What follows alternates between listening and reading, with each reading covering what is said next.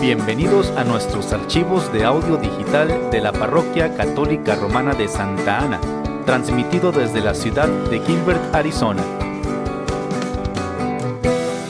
Pedimos a Dios que bendiga su tiempo mientras escucha usted nuestros audios.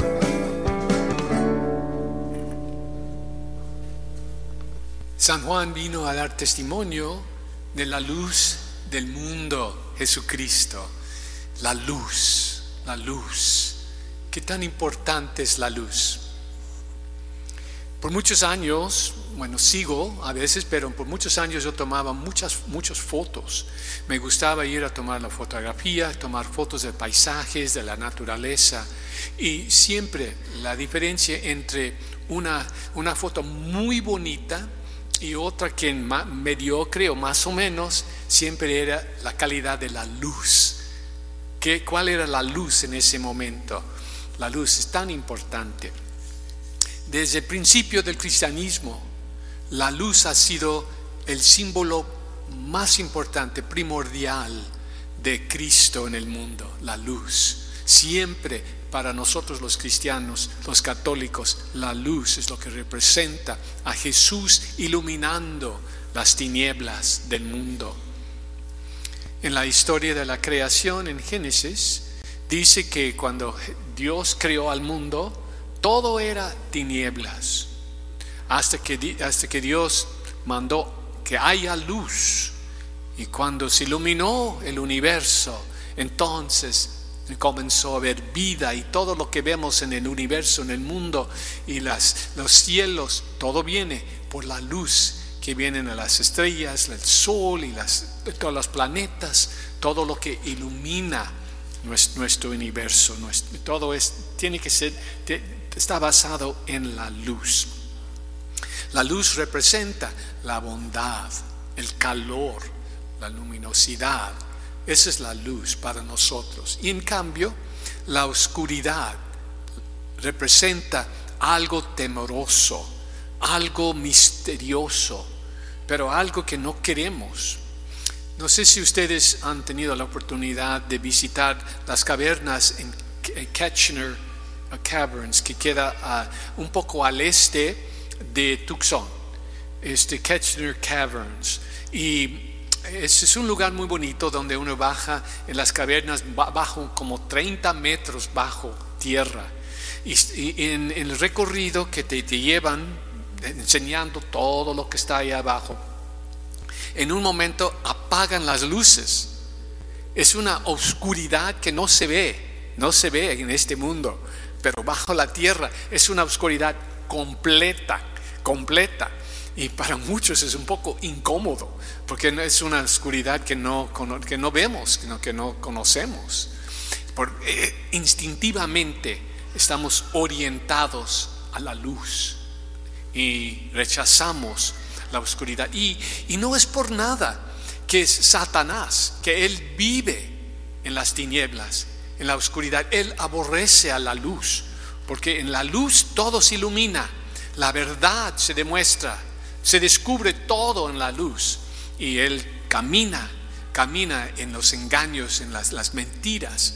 Él maneja sus asuntos siempre en la oscuridad. Nosotros no podemos celebrar misa sin las velas prendidas, porque también representa la luz aquí, la luz de Cristo en el altar. También la lámpara del santuario si Jesús está en el tabernáculo, la lámpara tiene que estar prendida. Representa Jesús presente. Y también en Adviento vemos estas, estas velas de Adviento y representan ahorita también la luz, la luz que vamos caminando hacia, hacia la luz de Cristo. Y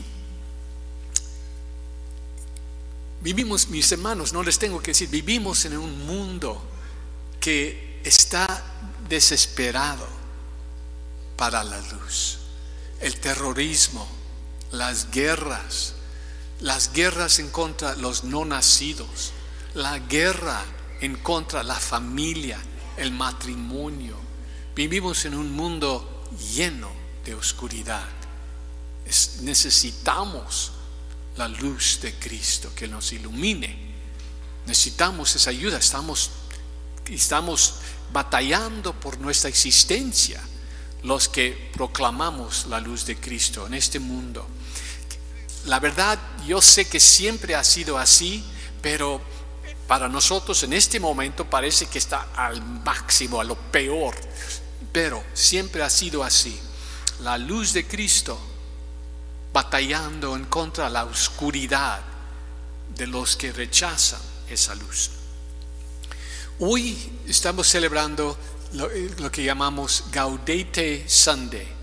El domingo, el tercer domingo de Adviento, el color es rosa y la palabra gaudete es una palabra latina que quiere decir regocijen, porque viene la alegría de nuestro Salvador. Ah, en, mañana noche vamos a estar celebrando el día en que llegó nuestro Salvador. Entonces, no falta mucho, ya estamos por llegar. Entonces la iglesia dice, ok, por adviento es una preparación, poco de penitencia, pero alégrense porque ya, ya merito, viene el gran día en que esperamos. Hay mucha confusión sobre la Navidad, no se los tengo que decir, ustedes saben, vas a, ciertas tiendas, algunos te dicen feliz Navidad, otros no quieren decir, no, no te lo quieren decir porque les dicen en su trabajo que no lo digan, porque piensan que van a ofender, no nos van a ofender, pero eh, es, una, es una confusión. Y sin embargo, las tiendas están vendiendo como locos para que todos compren. ¿Para qué? Para Navidad.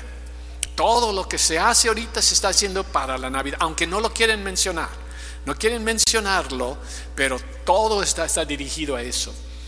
Y hay, hay personas que también celebran la Navidad y ni siquiera, ni siquiera saben por qué.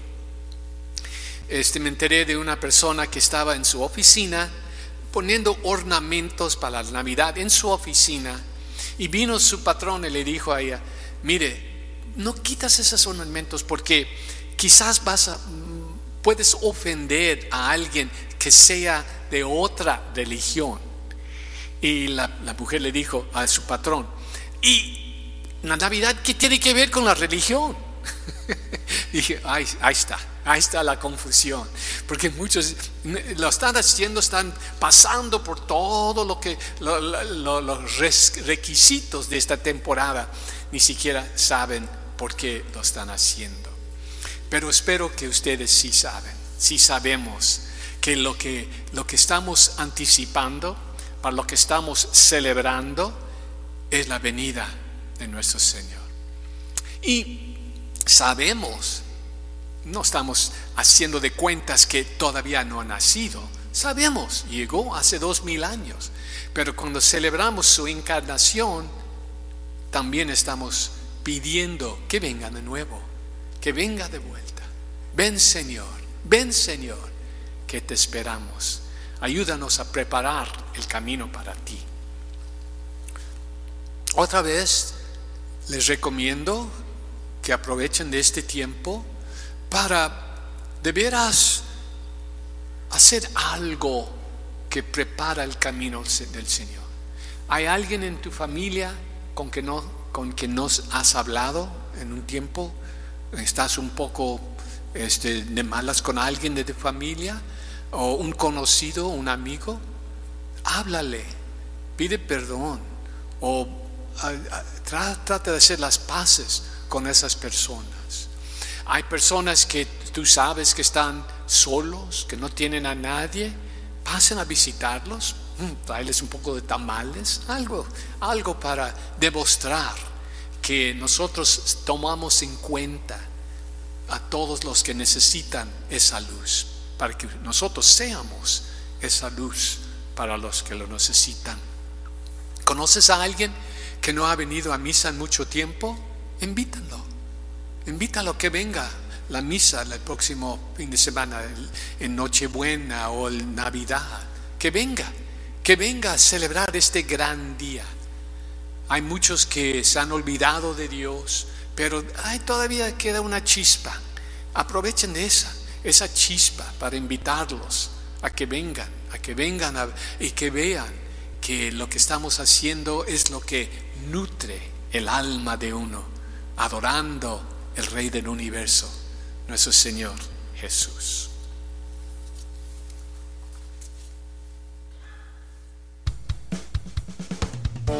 Gracias por escuchar nuestros archivos de audio digital de la Parroquia Católica Romana de Santa Ana. Para más archivos de audio, puede usted visitar nuestra página web